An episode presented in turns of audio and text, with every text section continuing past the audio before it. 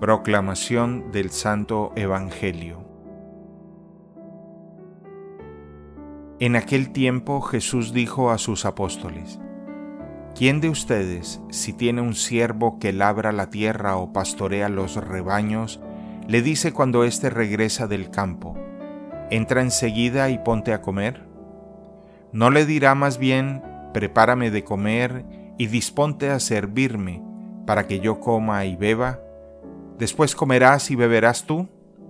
¿Tendrá acaso que mostrarse agradecido con el siervo porque éste cumplió con su obligación?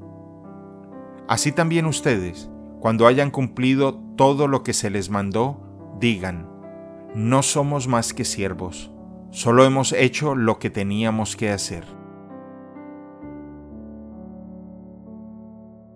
Palabra del Señor.